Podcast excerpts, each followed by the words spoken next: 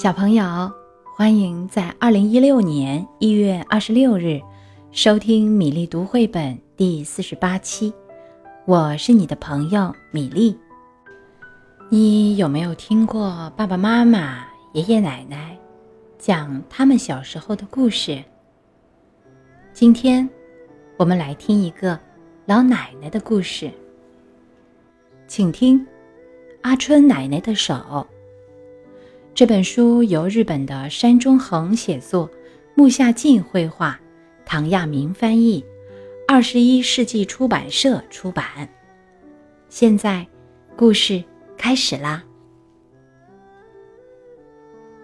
阿春出生在海边的一个小渔村里。哎，你看他手上长着黑痣呢，这孩子一定心灵手巧，将来会幸福的啊！看到阿春的手，村里人都这么说。阿春上了小学，在学校里，只要是手工活，谁也比不上阿春。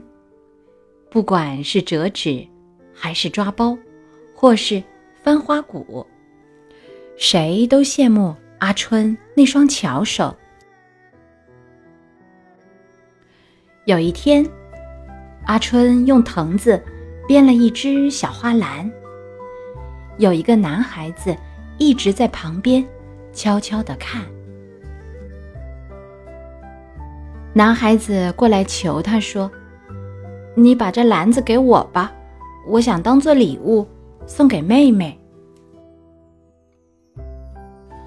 阿春在篮子里放满了蒲公英和紫云英。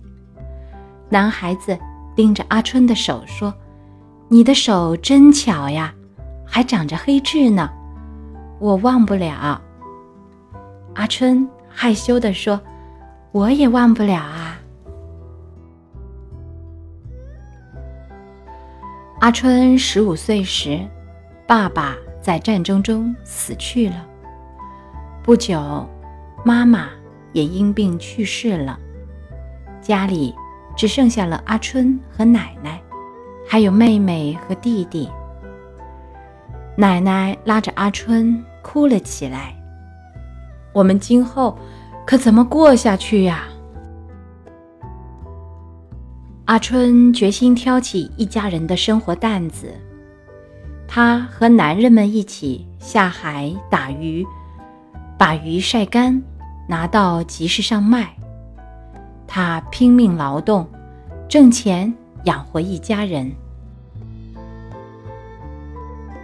冬天不能出海时，阿春就编草鞋做针线活。人人都说阿春做出的东西经久耐用，连外村的人都来订货。阿春勤勤恳恳的劳动。他唯一的乐趣是一年一度的盂兰盆节舞会。一到那时候，阿春每天晚上都去村里的广场上跳舞。他那美丽的脸庞和优雅的手势，让所有的人着迷。有一个小伙子一直盯着阿春看。在盂兰盆节的最后一个晚上，他拉住了阿春的手。我是永吉，小时候你还给我做过一只花篮呢。小伙子和阿春互相对视。第二天，永吉来找阿春。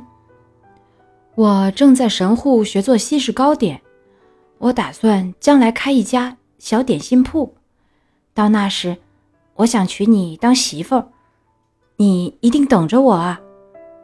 阿春点了点头。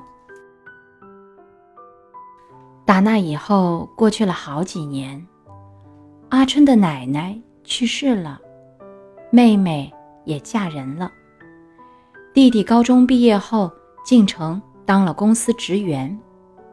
可是，永吉连封信。也没来过。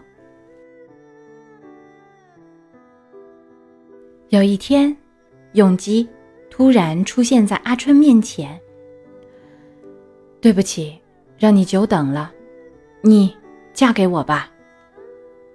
就这样，阿春和永吉结婚了。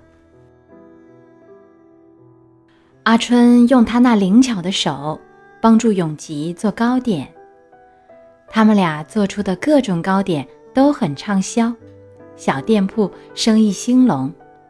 他们还有了两个男孩子。